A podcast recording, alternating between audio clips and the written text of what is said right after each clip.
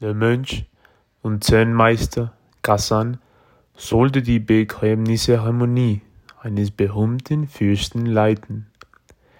Während er dastand und auf die Ankunft des Gouverneurs und andere hohe Herren und Damen wartete, merkte er, dass seine Hände schweinenass waren.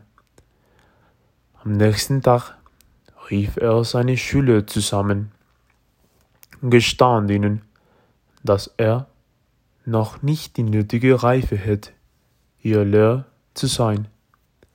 Er erklärte ihnen, dass es ihm noch nicht gelänge, alle Menschen, ob König oder Bettler, mit der gleichen Haltung zu begegnen.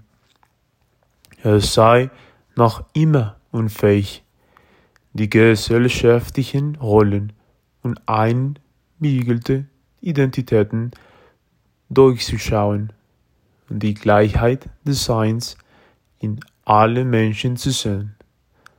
Danach ging er davon und wurde Schüler eines anderen Meisters. Acht Jahre später kehrte er erleuchtet zu seinen frühen Schülern zurück.